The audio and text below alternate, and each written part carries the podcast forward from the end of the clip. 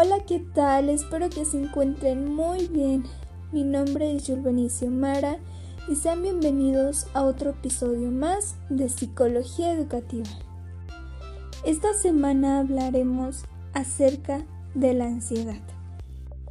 Pero antes, cuéntame, ¿tú alguna vez has sufrido de ansiedad? Piénsalo un segundo. Yo creo que todos en algún momento hemos pasado por algo así. Bueno, pero les contaré un poco acerca de cuando yo paso ansiedad. Esta situación se presenta cuando tengo algún problema familiar o cuando estoy a punto de hacer un examen, ya que suelo ponerme muy nerviosa y me preocupo demasiado. Y en ocasiones suelo hasta temblar. Sin embargo, he estado trabajando en esto, ya que acudo con un psicólogo.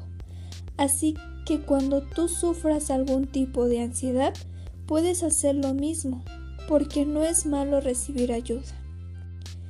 Pero ahora pasemos a saber cuál es el término de ansiedad. Es la respuesta que tiene nuestro organismo ante una amenaza y nos prepara para la huida o para la defensa pero también en ocasiones este organismo se activa sin amenaza real, solo por la percepción que nuestro cuerpo tiene sobre un evento, persona o objeto.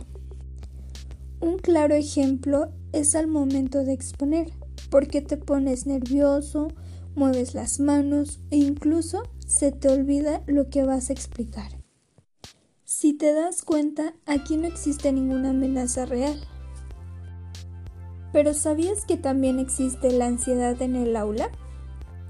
Y esta se presenta cuando un alumno se encuentra presionado, tenso o con temor, ya sea por factores internos o externos, y por ello afecta su disposición a aprender. Los factores internos son aquellos que se presentan dentro del aula, como por ejemplo los niños que sufren de bullying. Por esto, sufren de ansiedad también. Y algunos factores externos son la falta de límites en casa, padres ausentes o descuidados. También la sobreprotección o el aumento de responsabilidades que no son acordes a la edad del estudiante. Por esta razón, siempre hay que estar al pendientes de nuestros alumnos y evitar que sufran de ansiedad o darles un tip como por ejemplo respirar por 5 segundos, inhalar y exhalar y sacar todo ese estrés que tienen por dentro.